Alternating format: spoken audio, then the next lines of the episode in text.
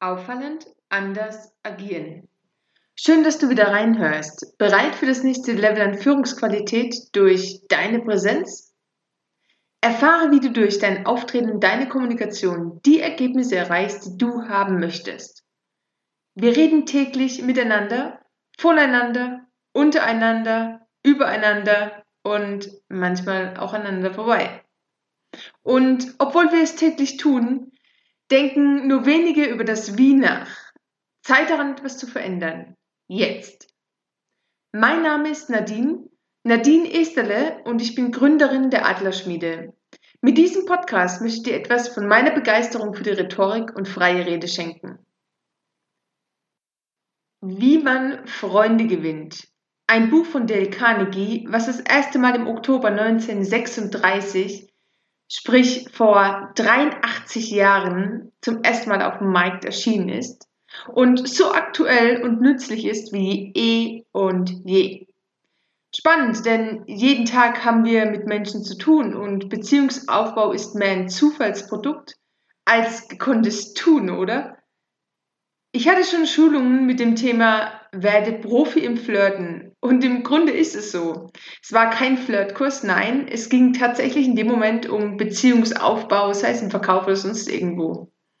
Denn egal was du tust, Beziehung ist das A und O. Und so auch bei einem Seminar oder bei einer Präsentation oder einem Vortrag. Selbst bei einem einfachen Gespräch kommt es auf die Beziehungsbasis an. Dein Gegenüber ist ein Spiegel deiner selbst. Was meine ich damit? Wenn du deinen Zuhörern offen, sympathisch und freundlich begegnest, wird sich das auf sie übertragen.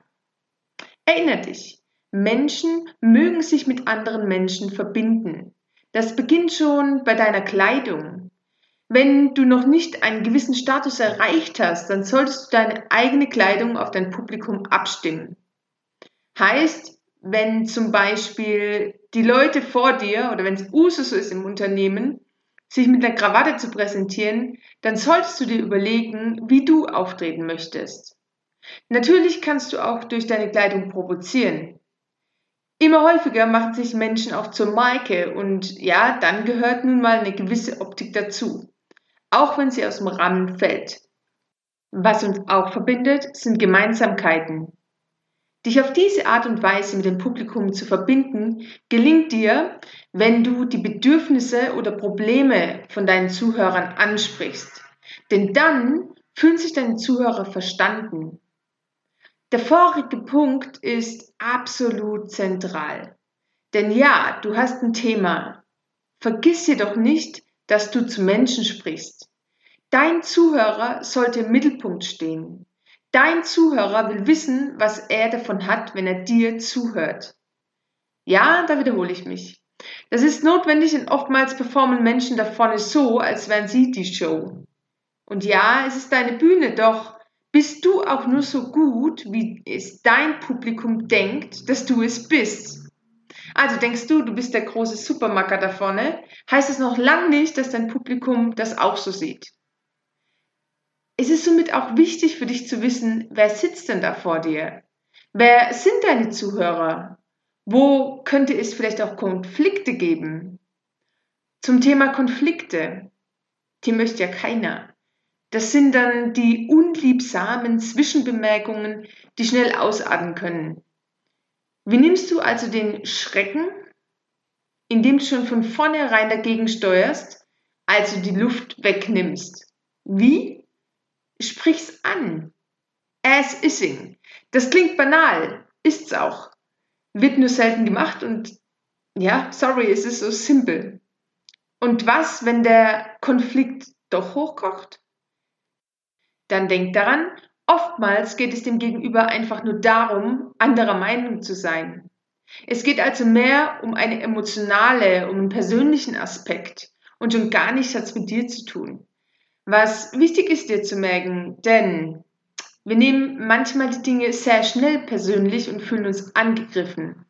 Doch denk dran, High Emotion, Low Intelligence. Also, wenn viel Emotion im Spiel ist, reagieren wir manchmal nicht ganz so clever. Daher cool bleiben. Verständnis aufbringen, den Einwurf nehmen und wieder zurückspiegeln durch zum Beispiel eine Frage oder eben den Einwurf auf später verschieben. Das kannst du machen, indem du sagst, ich notiere ihn mir hier, dann können wir am Ende des Vortrags nochmal darauf eingehen.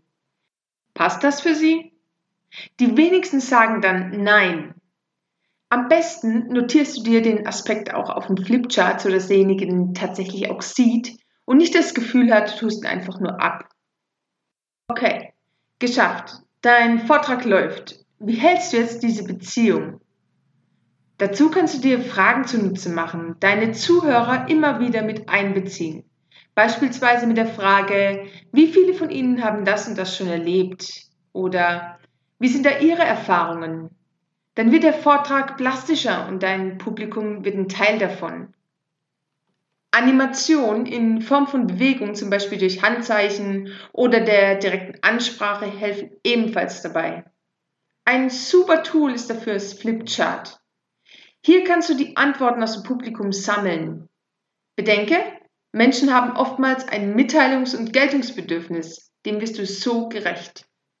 Ich gebe dir noch zwei weitere Methoden an die Hand. Kennst du es, wenn Menschen anfangen zu tuscheln, den Blick nach draußen schweifen lassen oder das Handy hochinteressant wird? Das hat selten mit dir zu tun, sondern liegt in der Aufmerksamkeitsspanne der Leute. Deshalb. Erstens. Es ist fast unmöglich zu verhindern, dass Menschen miteinander sprechen.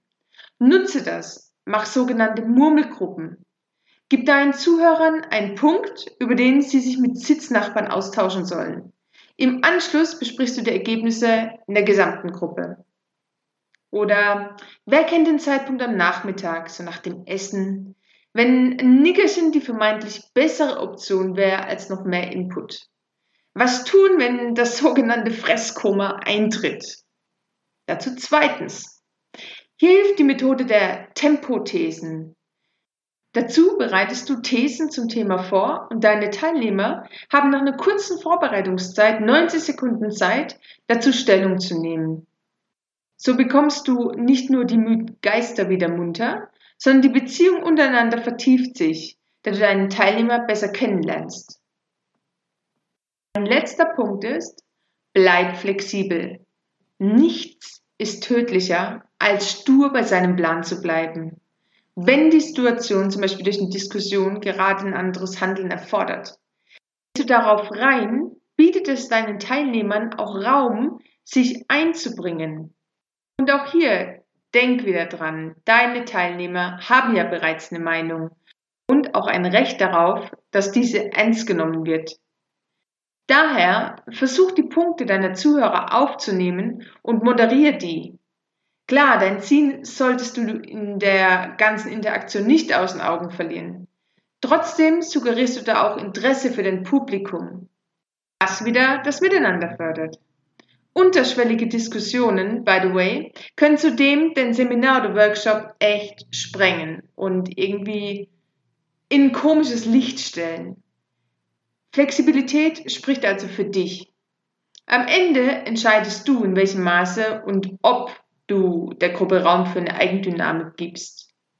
Wenn du den einen oder anderen Punkt bei deiner nächsten Präsentation oder ähnliches beachtest, wirst du spüren, dass sich etwas verändert in der Dynamik deiner Zuhörer. Nächste Woche gibt es Teil 4 zum Thema Präsentorik. Bleib neugierig. Ich freue mich über deine Comments in den Show Notes oder bei Instagram und Facebook unter der Adlerschmiede. Rock das Ding und bis nächste Woche. Ciao!